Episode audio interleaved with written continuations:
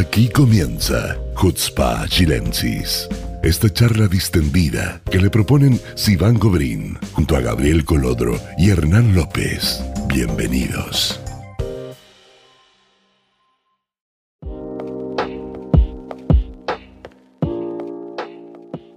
Muy bienvenidos amigos, ¿cómo están a un nuevo capítulo de Hutzpa Chilensis?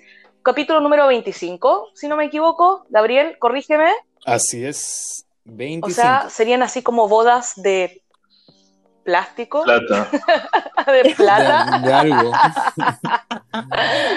no, ¿cómo están amigos? Muy bienvenidos a este nuevo capítulo. Hoy día tenemos eh, tremendos temas. Eh, primero, obviamente, quiero saludar a nuestra invitada de lujo, Tami Fishman, directamente desde Chile. Directamente desde Chile, es la nueva y radiante presidenta de la Federación de Estudiantes Judíos. Tami, muy bienvenida, muy bienvenida, perdón, a Hutzpah Chilensis. ¿Cómo estás? Muchas gracias por, por esa presentación. Eh, estoy muy bien, eh, un poco nerviosa porque me siento muy responsable en este minuto, pero bacán de estar acá. He escuchado hartos podcasts de Hutzpah Chilensis, así que en verdad un, un gran honor. Mira, ya vamos a indagar un poco de quién eres para que la gente te conozca, para que la gente entienda cuál es el trabajo, porque que sepas que el público no es solamente chileno, tenemos público internacional, salimos en Radio High también en Argentina, así que eh, para que entiendan qué es lo que tú haces, primero para que no se me ofendan, vamos a saludar a Gabriel y Hernán, ¿cómo están colegas? Yo, yo estoy... Despierta, Hernán, despierta. No, es que estaba pensando en cómo definirlo, porque estoy como emocionado o conmocionado, porque tuve ahora un Zoom con mi ex compañero del colegio, que no lo, no lo hablaba, escuchaba hace 23 años, eh, con parte de ellos, digamos, ex alumnos del colegio Hebreo de Viña, que éramos un curso muy pequeñito, que éramos 10, entonces somos con familia, y no, fue como una terapia, porque liberamos ahí nuestra historia, nuestras luces nuestras sombras, y fue maravilloso, pero quedé como agotado que como, fue como tú más. Es, fue como una terapia, así, ¿no? Claro, fue como súper fuerte. Así que todavía no sé cómo definirlo, pero estoy. Te apoyamos, Hernán, te apoyamos. Claro. Gabriel, ¿cómo estás tú? ¿Cómo estuvo? ¿Alguien fue una mimuna? Yo, la verdad. Gabriel, ¿tú querís ser faradí? ¿Fuiste una mimuna? No, a ver, espera, para, para, para, para. Aquí vamos a tener un tema de debate aparte porque hay, hay, aquí a mí yo, yo tengo una visión bastante eh, clara sobre la diferencia entre ser misrají y ser Bueno, pero es lo mismo. A, a que a algunos les guste, no, no, no, no es lo Bueno, mismo, todos tienen el. Maguen David con los Mira, pelos voy a, voy a- mira, mira, no, quizá, quizá me voy a ganar algunos, al- algunos detractores con lo que voy a decir, pero yo creo que eh, al mundo misrajil le hace falta un poquito más de orgullo y no tener vergüenza de decir, de, reconocer la identidad judeo-árabe. Eh, y no por eso lo hace eh. ¿Entiendes? O sea, hay gente que en su vida ha escuchado ladino y dice yo soy sefaradí y en verdad viene de Irak. ¿cachai? Entonces, no, no, de- en verdad, lo digo en serio. Eh, y la verdad es que no, no, no, no hay tanta relación, digamos, entre una cultura y la otra.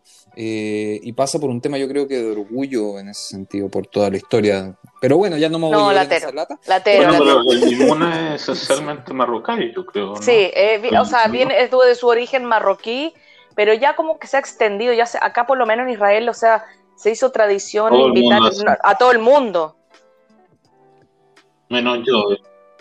menos Sí, a ti. no. Pero el origen, no- el origen es de Mira, la yo tuve una mimuna. No, de, de- de Marruecos. Claro, exacto. Muy bien, ven, aprendan de la niña. Eh, vamos a, vamos a, No, la, la verdad. No, yo iba a decir que tuve una mimuna personal porque mi, mi hija tuvo cumpleaños Ah, justamente ayer, entonces en la tarde cumpleaños. tuvimos, tuvimos, tuvimos torta, así que tuvimos una, una mini mimuna muy cumpleaños. feliz, muchas felicidades para la Tami, es la mini Tami, la Tami Colodro. Sí. Oye, Eh, bueno, no, vamos a abrir el tema. Espérate, eh, nos falta una invitada que sí hemos tenido los últimos los últimos episodios y Ah, está como sí. ahí anónima. La- hay Está que- anónima, hay que, hay que, es que le gusta, le gustan las cámaras y las radios como a la madre. Eh, le gusta aparecer, le gusta figurar. Eh, querido público, si ustedes en los últimos capítulos han escuchado un ta, guá, así, bueno, les quiero decir que mi hija más pequeña, Tali, de dos años y media, le gusta estar al lado mío cuando yo grabo el podcast. Así que, eh, disclaimer, eh, la tengo al lado mío, la tengo de la mano, es muy probable que nos converse, pero para que sepan que ella también participa. Son los efectos especiales. Sí, sí, eh, lo, hace, lo, hace, lo hace más ameno, más familiar. Vamos a empezar, Tami, para no... Pero cuando, por ejemplo, cuando, uno, cuando, uno, cuando uno dice Navarro, grita. Cuando decís, cuando decís, cuando decís Jofre, vomita. ¿Jadwe? Uy, cuando, cuando, cuando, decís Jadwe, no te imaginas. Y eso que... Tres, tres, tres pañales. Eso te iba a decir, eso te iba a decir, justo le saqué los pañales ahora aprovechando la, las vacaciones de pesas, así que sí, no, no digan malas palabras porque me hace todo el retroceso. Bueno, vamos a abrir eh, el tema, Tami. Eh, cuéntanos un poco de ti, qué te llevó a tomar este cargo tan importante como presidenta de la Federación de Estudiantes, Judíos, que de ahora en más en el programa le vamos a decir FEJ, para que la gente entienda. Eh, ¿Cómo llegaste a esto? ¿Tú siempre has tenido algún tipo de participación comunitaria? Cuéntanos. Mira, en verdad todo partió gracias a la NOA. Yo, yo llegué en quinto básico al colegio hebreo antes estaba en el Santiago College y me cambié en 2009 y partí al tiro yendo a la NUA y nunca, nunca más me desligué del tema. Dilo, ¿qué NUA? Dilo, dilo. Maccabi Said. Obvio, obvio, señores. me, me, despido con un cordial Hazak Bemas. Ya, dale, sigue. eh, bueno, y en Maccabi en verdad hice la escuela Madrid dirigí, eh, fui, fui Roshikba, fui Mifkabada también y al momento de despedirme de Atnua eh, sentí que en verdad como que no lo podía dejar ahí nomás. Me quedaba mucha juventud todavía por delante y, investigando entre las ciertas organizaciones que había dentro de la comunidad, eh, Cadena, eh, la COFEG, eh, Morayá o lo del Mercaz, me fui, me fui por parte un poco más de política de la FEG y el año pasado me estuve como directora de comunicación y entretenimiento. En verdad de entretenimiento hubo poco por el tema del COVID, pero eh, me metí muy de lleno el tema de las comunicaciones y ahí en verdad me di cuenta mucho que, que, que, es más complejo y más difícil de lo que quizás se puede llegar a ver cuando, cuando uno no está muy inserto en el tema. Y, y también me inspiré muchísimo, muchísimo con, con mi abuelo y mi primo. Mi abuelo Hernán Fishman fue dirigente de la comunidad judía muchos años, sigue metido un poco en el tema, y mi primo, el Jorge Testa, también fue presidente de la FEG. Entonces, como que heredé un poco esas ganas y, y, ese encanto de trabajar para y con la comunidad, y acá estoy muy feliz. Eh, me encanta, me encanta sentir que como que, que, soy un aporte y un soporte a la comunidad y sobre todo también a mis pares, a mis amigos, a mis compañeros. Así que fue lo que más me motivó. También una pregunta. Yo estaba revisando un poco tu currículum y también las cosas que hicieron el año pasado. Me llamó primero la atención eh, que tú eres, tienes como dos orígenes, digamos, y por origen materno estás vinculado eh, un poco al, mundo árabe, y no es algo común, digamos, y creo que a, mi modo de ver eso te fortalece como dirigente comunitaria, pero ¿cómo lo experiencias tú? ¿Cómo tú coordinas esa, esos dos orígenes en tu quehacer político? En verdad fue muy difícil al principio, sobre todo porque toda mi infancia eh, fue súper neutra porque eh, obviamente en mi casa se celebraban las festividades judías. Eh, estaba en un colegio inglés, en el Santiago College. Mi profesora de judaísmo era mi propia tía, entonces como que en verdad era todo muy natural para mí. Pero cuando empecé a ir al hebreo, claro, el hebreo siempre tiene esta típica como manera de actuar, que es pintarte Israel, que es lo mejor del mundo y que es perfecto y qué sé yo. Y yo ya estaba un poco más grande, estaba, ya, empezaba a tener un poco más de, de conciencia personal y empecé a darme cuenta que, claro, que mi, que mi, que mi familia del otro lado no opinaba igual que lo que decía el colegio o de cómo actuaba mi otra familia. Y, y, me costó mucho entender y aprender. Fue mucho, fue mucho estudio, mucha lectura de, del origen de mi familia. Tiene un origen muy bonito, duro también para ello. Y siento que en verdad lo importante que, de, de mi familia árabe, eh, que, que es originaria de Bethlehem, que después vivió en Icarem, donde vivió, donde nació mi abuelo, más o menos como en el 43, 45, no sabemos muy bien la edad, y que después el 48 eh, viajan a Chile. Eh, entenderlo, incorporarlo y asimilarlo, yo creo que igual me da un sello personal bastante y, bonito, que, te, muestra y me enseña a pensar cada paso que doy.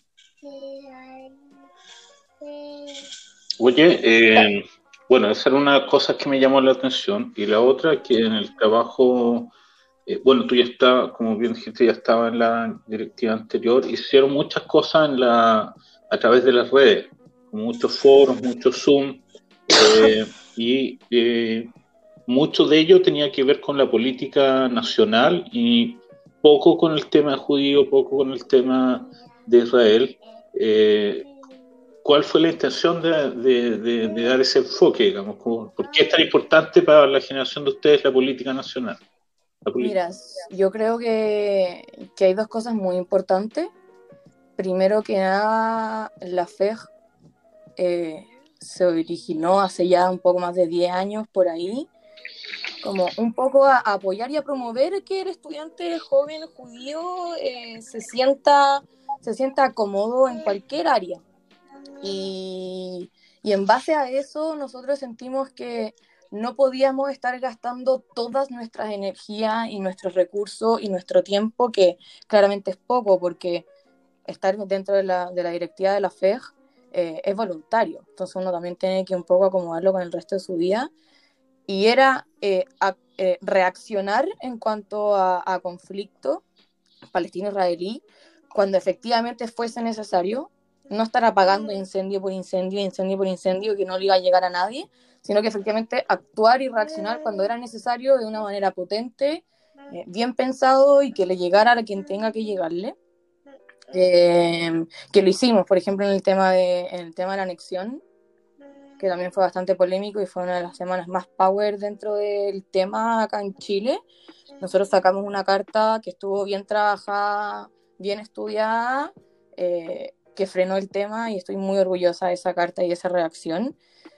Pero también nos pasó de que Chile estaba viviendo un proceso histórico que, que era una coyuntura cultural que venía ya desde octubre eh, del año del 2019 y que al final la comunidad judía y sobre todo los jóvenes que están bien y nada eh, metido dentro de la política chilena, empezar a concientizar de que también es nuestra responsabilidad, que nosotros somos judíos y también somos chilenos y que también tenemos que ser parte de lo que está pasando en nuestro país y empoderarnos y estudiarlo y ojalá generar algún cambio futuro. Entonces, por eso también nos dedicamos mucho a lo que estaba pasando en la política en Chile, trayendo distintas personas de lugares diferentes, de, de identidades distintas, para que se generara un momento de, de debate, de, de escuchar que la gente formara su propia opinión y que le diera la importancia a, a, lo que estaba pasando y a lo que sigue pasando.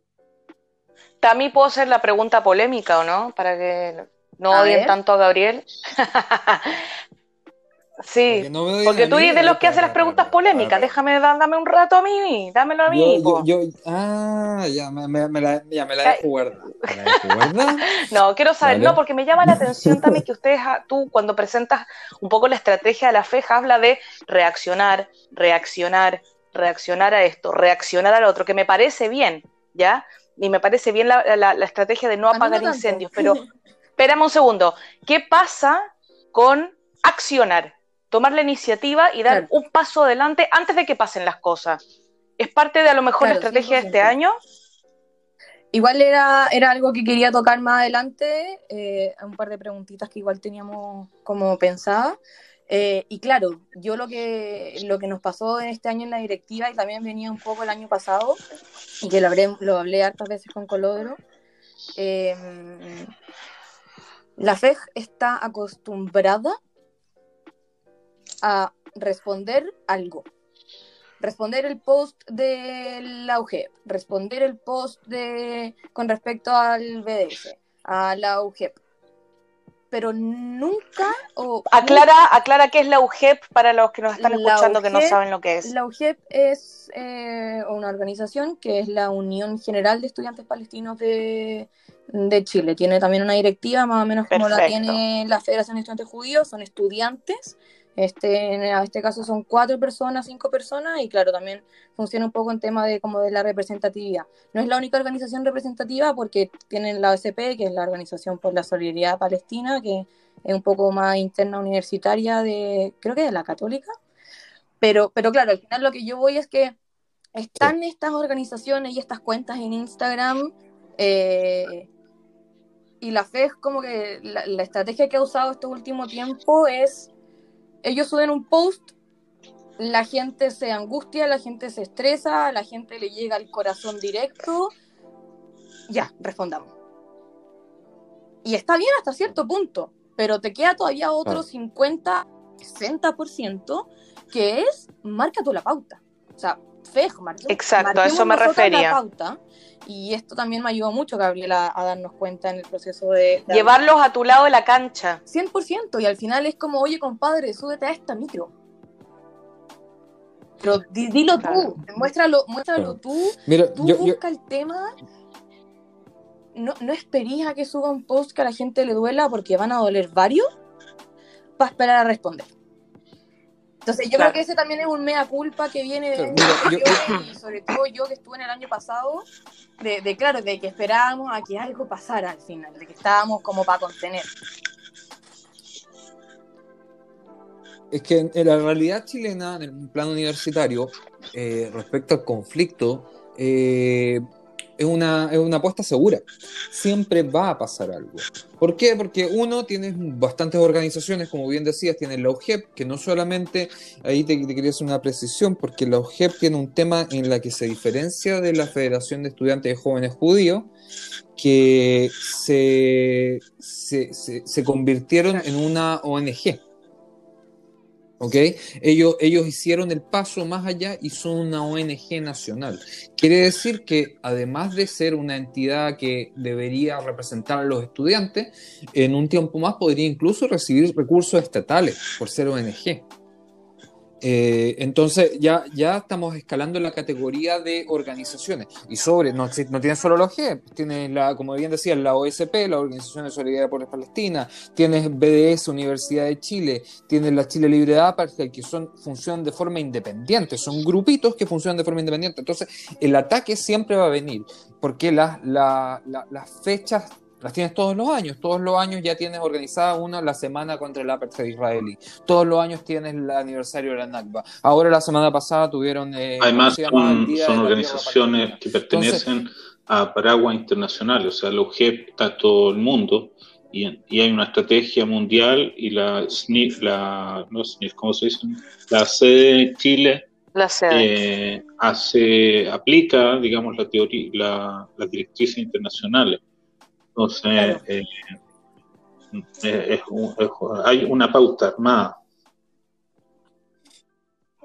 Entonces, em- em- em- el, el desafío que, que- que asumiste tú también es, es muy complejo porque, por un lado, uno siempre va a tratar de, de- de mejorar la, la estrategia, pero por el otro lado, tienes una, estás consciente que la- hay un, van a haber situaciones que ya hubo, de hecho, tuvieron una la semana pasada donde la respuesta fue Gracias. muy buena, eh, y que van a, van a ver todo el tiempo. Van a ver todo el tiempo ese tipo de cosas.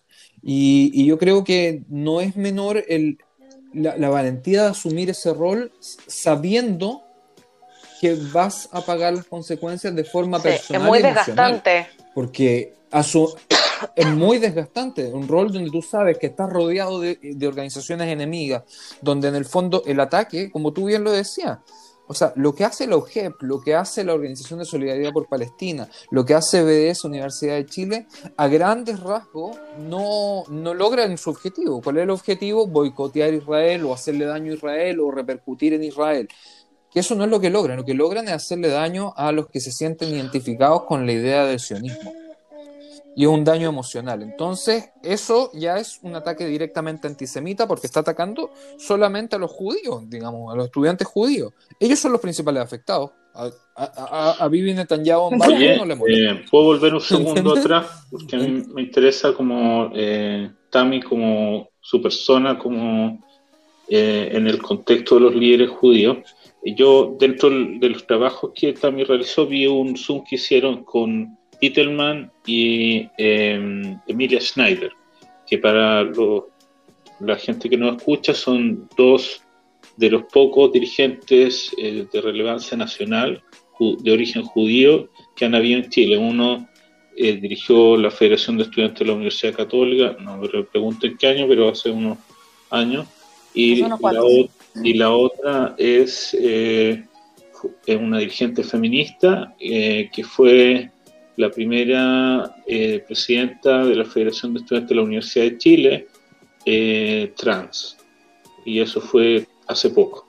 Eh, sin embargo, ambos dirigentes eh, que, realmente tienen peso nacional, eh, hasta donde yo sé, nunca se expresaron, no en relación a su judaísmo de forma pública o significativa, y tampoco en relación a los temas de Israel, o de ese y todo lo demás.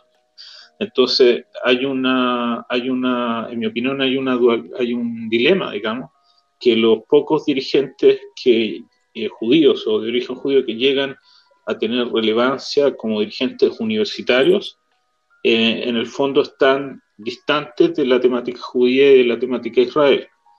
Y el desafío que eh, tú o tu directiva quiere asumir, hasta donde yo entendí, es hacer eso también. Entonces mi pregunta es cómo lo van a hacer. O sea, como en una tradición de dirigentes eh, que vienen de no judías, de movimientos eh, juveniles judíos, eh, que no tienen experiencia en el mundo de los partidos políticos, ¿cómo ustedes van a llegar a influenciar a la opinión pública en general? ¿Cómo salen de la burbuja del mundo judío y llegan a, a la opinión pública general?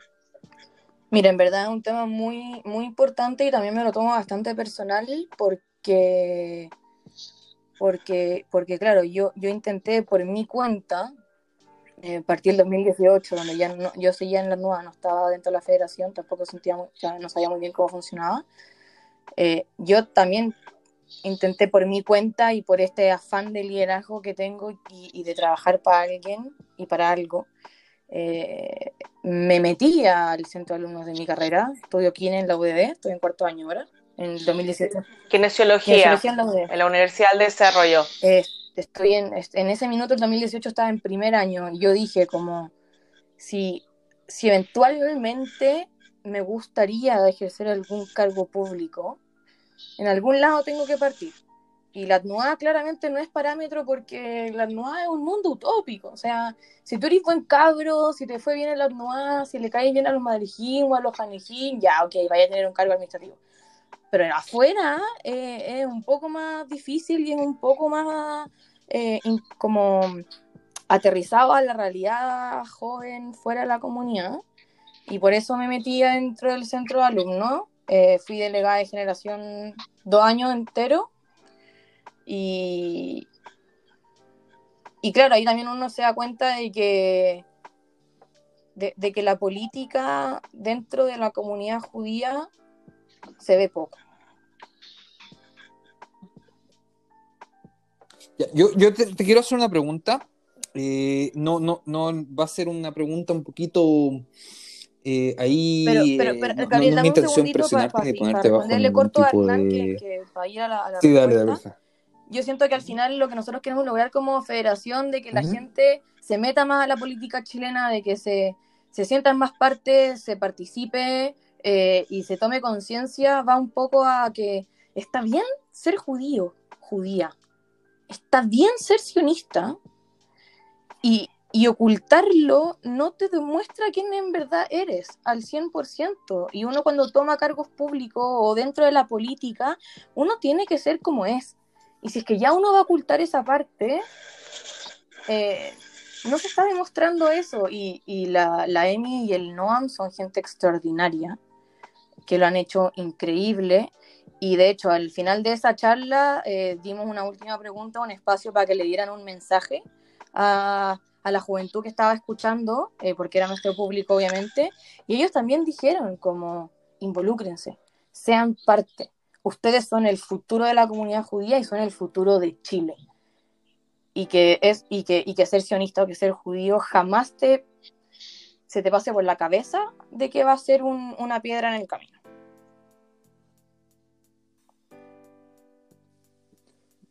Entiendo perfectamente lo que quieres decir y, y, en esa, y en ese sentido te quería pedir, mira, voy a... El cliché, ¿cierto? Es preguntarle qué mensaje le enviarías a Entonces no lo digas, diriges, no lo digas. Pero no lo, voy a, pero no lo voy a hacer, no lo voy a hacer, voy a hacértelo un poquito más difícil. Y voy a preguntarte qué mensaje, desde tu posición hoy día como presidente de la Federación de Estudiantes y Jóvenes Judíos de Chile, le, le, que te gustaría mandarle a las instituciones y a los dirigentes de instituciones eh, con las que te vas a relacionar. En el fondo, ¿qué, ¿cuál es el apoyo que necesita la FEJ hoy día de estas organizaciones? No estoy, estoy no estoy hablando de, de, específicamente o solamente de la comunidad judía, sino que de todas, porque son muchas las organizaciones que, claro. con las que se pueden trabajar al mismo tiempo. Entonces, en el fondo, a, estos, a, a, a los viejos, a los, a los, a los viejos y no tan viejos, que en el fondo, ¿cuál es el mensaje que tú les transmitirías desde tu posición hoy eh, sí. Ay, me atoré ya desde la pregunta. Eh, sí, yo también más o menos. No, mentira. Eh, mira, sabéis que yo creo que lo más importante y lo que y lo que yo he visto también con mis dos familias, con dos historias muy lindas y, y como persona, yo lo que en verdad pediría sería apertura que, estén dispuestos a abrirse, abrirse a realidades diferentes, a, abrirse a, puntos de vista, a culturas.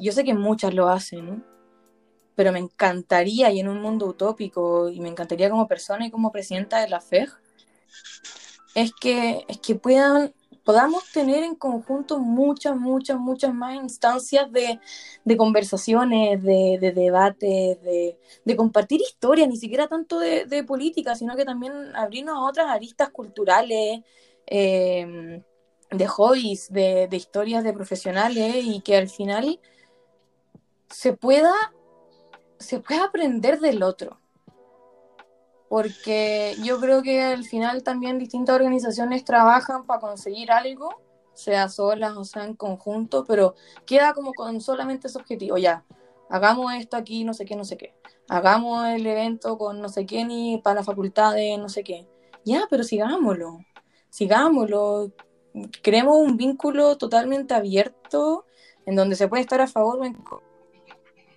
pero al menos date la oportunidad para escuchar y para abrirte. Señoras y señores, Tami Fishman, presidenta mm. de la Federación de Estudiantes Judíos de Chile. Tami, muchas gracias por eh, acompañarnos, por mostrar los proyectos, qué es lo que está por venir, qué es lo que quieres hacer, quién eres tú, eh, para que la gente entienda, para que te escuchen, para ganar ese apoyo que estás pidiendo también de las instituciones. Yo te quiero hacer una invitación no sé cómo estás de tiempo, pero me gustaría que te quedes, eh, si puedes, y, y, nos acompañes en el segundo bloque. Eh, que vamos, ¿Puedes? ¿Sí? sí. Bien. Sí. Genial. Porque todavía no te dije de qué vamos a hablar. Surprise, pero bueno, sorpresa, eh, porque me interesa, me interesa mucho tu opinión. No, puedes opinar tranquilamente, no te vamos a hacer bullying. eh, Mientras hacemos una pequeña pausa, eh, invitamos a la gente a tomarse un break y no se despeguen de Jutzpah Chilensis, ya viene el segundo bloque.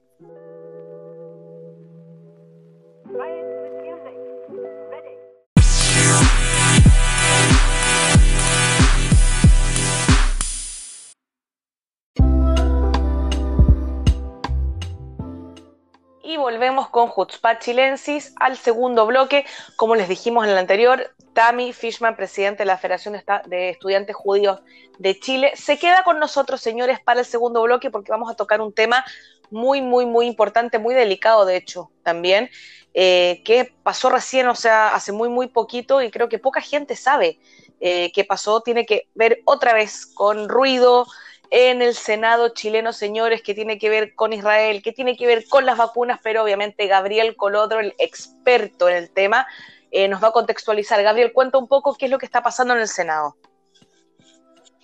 A ver. A ver. Eh, a ver. bueno, hay que entender que también Sí, no, no, lo que pasa es que, bueno, como lo mencionábamos también en el bloque anterior, eh, esta gente, el activismo palestino en Chile, a pesar de tener, o sea, además de tener mucha fuerza, trabajan de una forma muy ordenada y con calendario. Entonces, cada fecha importante para ellos dentro de su tema eh, viene acompañada de una acción. No estamos hablando de declaraciones, sino que de acciones. la semana pasada, el día martes 30, los palestinos recuerdan lo que es el, lo que denominan ellos el Día de la Tierra Palestina. No vamos a indagar en qué, qué se trata porque no vale la pena, pero la acción que conlleva esto es un proyecto que fue aprobado unos días antes en la Comisión de Relaciones Exteriores del Senado, donde eh, se le pide al presidente Piñera eh, que le exija a Israel vacunar a la totalidad de la población palestina, basándose en un artículo de la Cuarta Convención de Ginebra que eh, dice que toda potencia ocupante debe vacunar, o sea, no debe vacunar, sino que debe cumplir con la, preocuparte de la salud de los ocupados, en el fondo.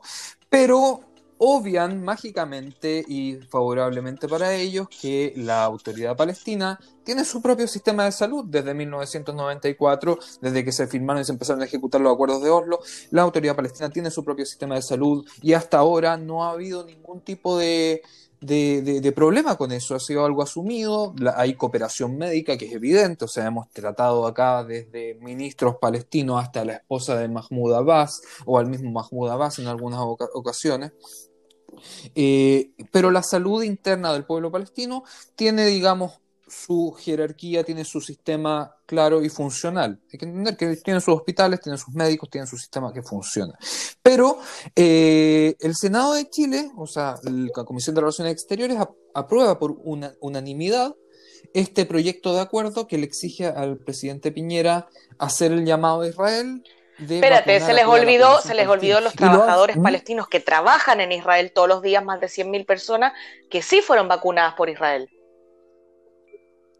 Claro, o sea, ellos no, no, van a reconocer nada de lo hecho y tampoco se están preguntando por qué hace dos años no había ningún tipo de tema, porque, o sea, cómo el funcionamiento del sistema de salud palestino en los últimos 25 años lo obvian. O sea, no, no, Aquí no, no hay nada. La gente no se enferma. Entonces, la, la, forma, además, que tienen de presentarlo es un proyecto de acuerdo, que es un, no es un proyecto de ley, pero es un acuerdo entre eh, senadores, digamos, que generalmente pasa a votación general del Senado y se le eh, remite al Ministerio de Relaciones Exteriores para que a través del Ministerio llegue al presidente, el presidente tome la decisión. Eh, Ahora, los puntos dentro de este eh, eran muy, son muy extraños. El primer punto, por ejemplo, pedía el fin de la ocupación.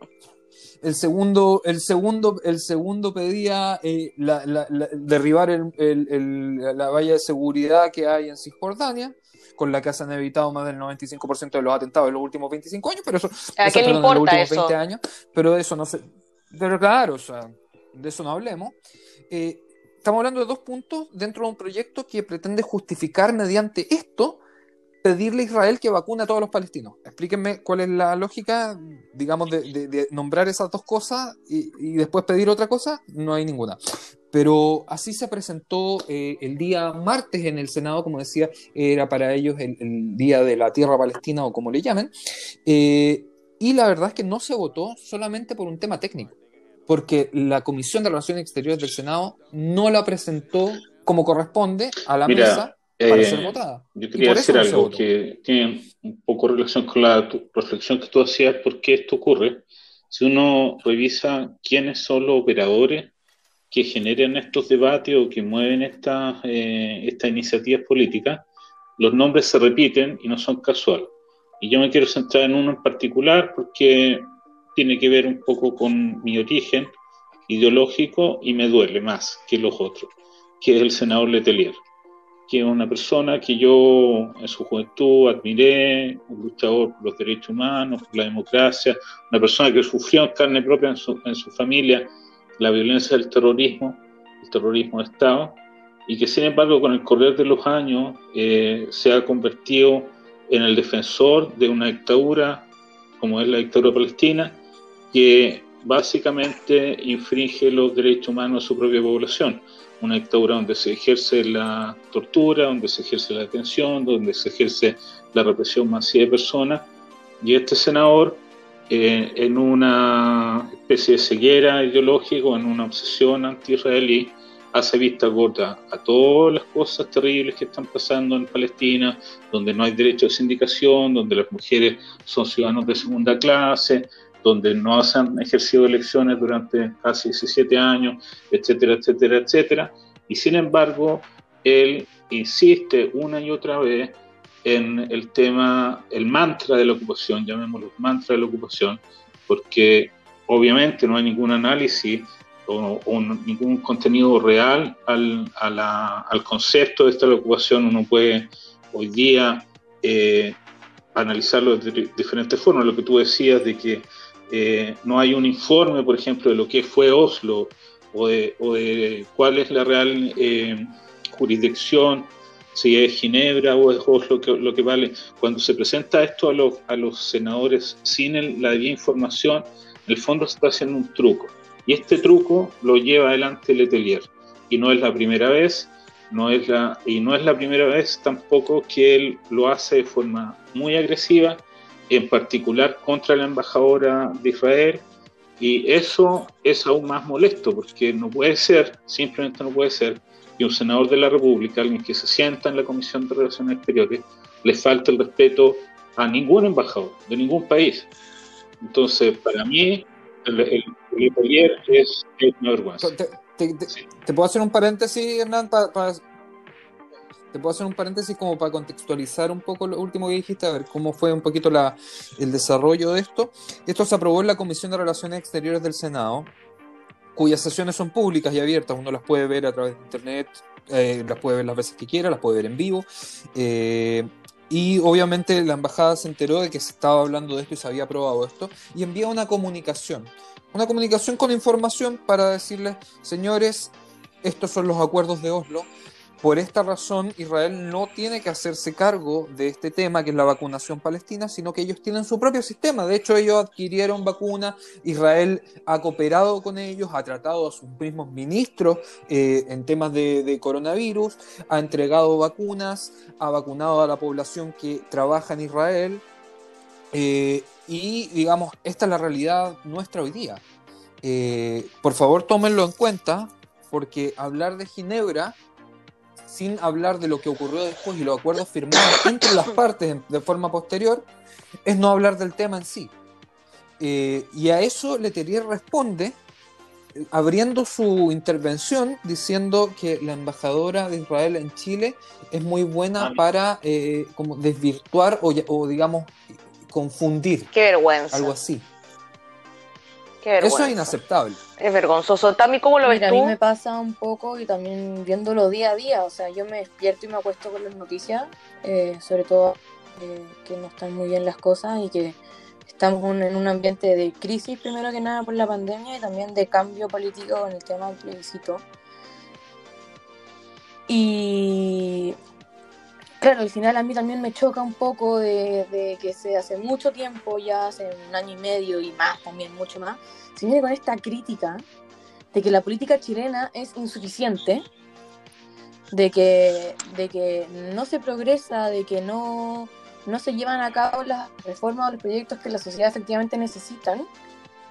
Y si ya se tiene en boca del lobo esa crítica o ese comentario, ¿por qué los políticos chilenos se siguen preocupando este tipo de proyecto en donde piden cosas fuera de, fuera de la realidad del país y que Chile hoy en día se destruye poco a poco. O sea, la pandemia destruye y, Chile no puede estar peor. Y ok, índice de vacunación tremendo, pero tenemos 8.000 casos diarios, hay crisis de empleo, eh, de, comercio, eh, eh, hay violencia, de, la violencia de género por, qué estamos sacando un proyecto por un lobby palestino que, manipula y, transforma la realidad que no tiene nada que ver.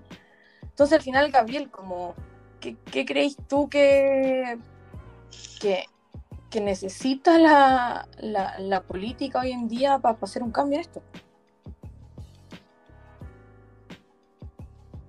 Mira, yo creo que yo creo que lo que necesita la política para hacer este cambio ya existe. Lo que pasa es que hay que, yo creo que es necesario reforzar y valorar eh, la buena política al mismo tiempo. Porque, bueno, hemos visto y vemos todos los días que existe la mala política de parte eh, de ciertos personajes, o sea, lo hemos visto un montón de veces en el Senado, como decía Hernán Letelier, o está el senador Chaguán. El senador Chaguán, voy a recordar, lo dije en un capítulo anteriormente, en un momento eh, yo conocí al senador Chaguán en el, en el, Congreso mismo y él me aseguró de que él como senador, él es palestino, pero él no va a hacer ningún movimiento que vaya a perjudicar a los chilenos residentes en donde estén, incluso en Israel. Y él, al apoyar el BDS, está haciendo justamente lo contrario a lo que se comprometió de forma espontánea y voluntaria. Entonces, esa es la mala política. Pero por otro lado tenemos la buena política. En el caso, como les mencionaba anteriormente, la embajada envió este comunicado informativo, nada más que informativo, sobre los acuerdos de Oslo. Y, por ejemplo, un senador, el senador Quintana, que intervino después de Chaguán en, eh, cuando se discutía si se votaba esto o no se votaba. Y él, y él lo dijo, o sea, tenemos hoy día problemas demasiado grandes como para hablar de esto, primero que todo.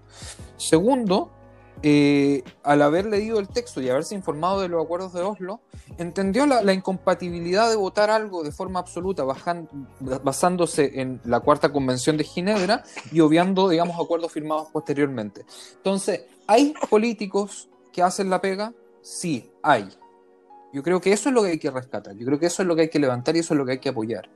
Y por el otro lado, eh, bueno, lo hemos hablado anteriormente también, eh, lo, ves tú en el mundo universitario, lo vemos nosotros en el BDS, en el Congreso, el lobby palestino, en el Congreso específicamente, es tan fuerte que tienen un asesor parlamentario para temas de BDS. Las asesorías parlamentarias se pagan y las paga el Congreso de los Chile. Impuestos. los impuestos. Los impuestos de los mismos chilenos. O sea, se están usando parte de los impuestos de los mismos chilenos no solamente para este tipo de cosas, sino que para, por ejemplo, pagarle a este asesor parlamentario en temas de BDS, que es un mismo activista perteneciendo a la Federación Palestina, etcétera, etcétera, etcétera. Se pagan los viajes, por ejemplo, el viaje del 2018 del senador Navarro al, al Líbano, una conferencia de Hezbollah para decir que para decir que él iba a, legislar eh, contra los chilenos que se vinieran a Israel y hicieran el servicio militar para quitarle la nacionalidad. Mira, yo, y eso creo se que paga con un punto importante que tiene que ver con el dónde están concentrando su energía los políticos chilenos y en particular el Senado o el Congreso en general. Ah, si uno mira la experiencia de Israel, que es lo que dirían probablemente hacer ellos, porque Israel según la misma lógica eh, de, o según la misma estrategia de salud que Chile está siguiendo, Chile va un poco, o sea, Israel va un poco antes, entonces ellos deberían aprender de nuestros aciertos y de nuestros errores. Y eh, lo que está sucediendo hoy día en Israel, ya más pasado ya la mitad de la población eh, vacunada, es que se, se, ha entendido de que el tema de las pandemias es un tema eh, que puede ser recurrente en el futuro. Y el tema de las vacunas, la producción de vacunas y la investigación en torno a la pandemia y a las vacunas es algo que tiene eh, que integrarse a los proyectos de Estado. Y Israel está o levantó o está levantando un programa con otros países europeos para prepararse para el futuro. Ahora, Chile, que está en medio de la crisis, o, o muy cerca de, llegar al, punto de quiebre de la curva de, de contagio, debería estar viendo o debería estar poniéndose en el mismo escenario, porque que hoy día tengan suficientes vacunas para toda la población es una fue gracias a una gestión correcta del presidente Piñera, pero ¿qué va a pasar si esto ocurre de nuevo, si hay una pandemia de nuevo? Chile no tiene la capacidad de producir vacunas, Chile no tiene los contactos para hacer, para conseguir con otros laboratorios, no tiene los recursos, no tiene. Entonces, Chile lo que debería hacer es estar con Israel pensando dos pasos más allá, no pensando dos pasos más atrás, eh, concentrado en buscarle apoyo político a un senador vetusto y decadente como Letelier. Chile debería estar en otra cosa y eso es algo que nosotros como ciudadanos eh, deberíamos exigir. Mira, ¿sabes qué? Ayer me llamó la atención, eh, en los últimos días, eh, no sé si ayer o antes de ayer, eh, bueno, hay un, en Chile se hace un recuento diario donde habla el ministro de Salud, Enrique París, Enrique se llama, ¿no? París o París. Pa París, apellido, no me acuerdo el nombre. Mencionó París. No, París Igualito, dale. pero la cosa es que mencionó un artículo de publicado en el, en, el en el sitio ex ante eh, sobre Jaime Rafalowski, que es chileno eh, y es el coordinador general del Maguen David Adom, acá en Israel. Y le hicieron una entrevista sobre cómo Israel había eh, enfrentado esta, la, última ola, nuestra tercera ola, donde tuvimos cierre y cómo, digamos, dentro del proceso de vacunación, cómo ha sido la evolución en Israel, que estamos, digamos, como tú mencionabas varios pasos antes, y el ministro en el fondo reconocía esto como un, horizonte a seguir. Eh, entonces, desde, desde, el gobierno, por lo menos, lo que nos muestra este tipo de cosas es que sí se está tomando Israel como una referencia en cuanto al tema de la pandemia. Ahora, lo que pasa en el Congreso es otro tema, es otro tema absolutamente.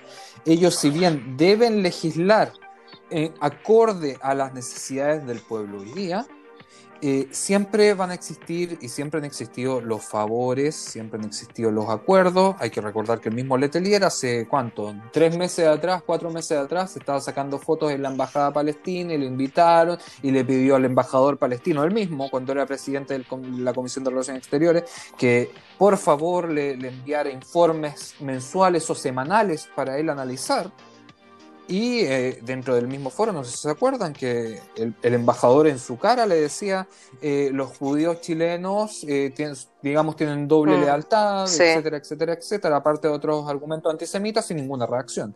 Entonces, aquí hay un compromiso por atrás que está cerrado. También un poco complementándote, Gabriel, con lo que Eso hay que asumirlo También un poco lo que hablé al principio en el primer bloque. Siento que también con esto que tú estás hablando de, los favores, de los contactos, de los siento que también por ese sentido es fundamental, fundamental, fundamental que la comunidad judía y sobre todo los jóvenes se empiecen a integrar más a la política, porque necesitamos tener más representatividad dentro, más gente que, que, no sé si es tan duro decirlo, pero que se empiecen también a poner los pantalones por nuestra propia causa y, y que como que se, se genera un poco más de conciencia de que existen estos dos lados de la moneda, de que no estamos para hablar de eso ahora y que, y que claro, al final no, no se tenga tanto protagonismo innecesario como lo tiene la comunidad palestina hoy en día. Oye, espérate, dejo un paréntesis, me quedé antes. Mira, yo creo que. Ah, perdón. No lo dije en el primer bloque y lo tengo que decirlo antes de que se nos acabe el tiempo que eh, una cosa también que he observado y que me llamó también mucho la atención de Tami es que las que están poniéndose los pantalones son las mujeres. Y el, bueno, tienes el, caso de Emilia, eh, tienes el caso de Vanessa Ites, que en algún momento confrontó el momento más crítico de la FEG, después ya el Flores, ahora la Tami, hay un grupo de chicas feministas, no recuerdo el nombre, ellos eh, que aparecen de, forma permanente, tanto en las movilizaciones como en la discusión nacional, y creo que eso es un cambio eh, real en la actitud política de la, de la joven judía. Ahora, ojalá los hombres sean lo mismo, pero ya es esperanzador que haya este grupo eh, que ve y que hace las cosas de forma diferente. Bueno, ese era mi paréntesis feminista. Gracias, gracias por el comentario feminista. Eh, yo, quiero hacer una reflexión. Sí, vamos a cerrar, cierra tú con la reflexión, dale. No, yo quiero que solamente transmitir a la gente porque al parecer, por lo que la percepción que me da de lo último que dijo Tami, el llamado a, la gente a no tener, digamos, a, no tener pudor de meterse en el, tema político desde su identidad, sea judío, sionista, etcétera, etcétera, etcétera. Eh, a mí me gusta mucho hablar de la, experiencia personal, o sea, incluyéndolos a ti, Sivan y a ti, Hernán. Te gusta hablar de ti mismo. Nosotros desde acá, solitos, digamos. Pero que nos tire flores a nosotros también, Déjalo hablar. Deja, deja, déjame, pues, déjame. En el fondo, levantamos una organización, eh, digamos, a sangre, sudor y lágrima. Eh, hemos logrado cosas importantes, a mi juicio por lo menos, sí, voy a tirarnos flores, tengo el derecho a hacerlo, eh, pero, pero yo creo que se puede, yo creo que los objetivos quizás a veces se pueden ver un poquito lejanos, pero no es tan difícil y no se necesitan tantos recursos para hacer Nosotros no tenemos recursos, lo hacemos igual. Así que. Upa. Ah, no sé, tú no, a lo mejor tú no tenés recursos, ¿sí o no? No, no. no plata no tengo, tú tenés y no me has contado. Ah, sí, bueno. Yo, yo, yo, sí, no, en verdad, estamos, estamos, somos pobres, no.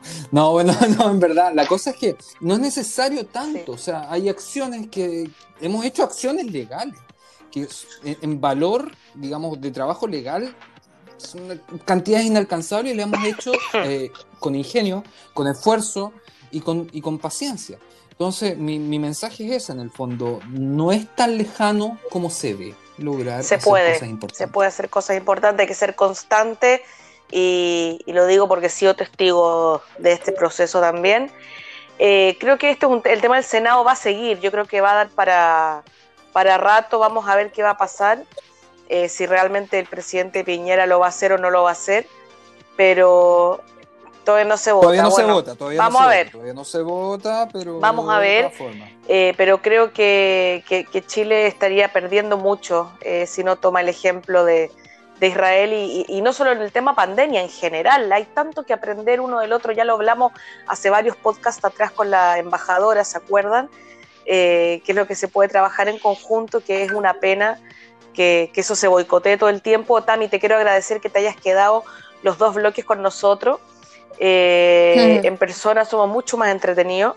Así que eh, te deseo toda la suerte del mundo, lo que tú necesites, acá estamos, eh, asesoría, palabras de aliento, todo lo que de verdad, lo que necesites, información, estamos disponibles para ustedes.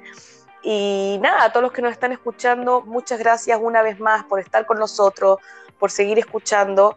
Y ya se van a venir también grandes temas las próximas semanas. Y muchas gracias, que tengan una buena semana también. Y por la buena calidad humana, ¿verdad? Se, se agradece y es muy inspirador.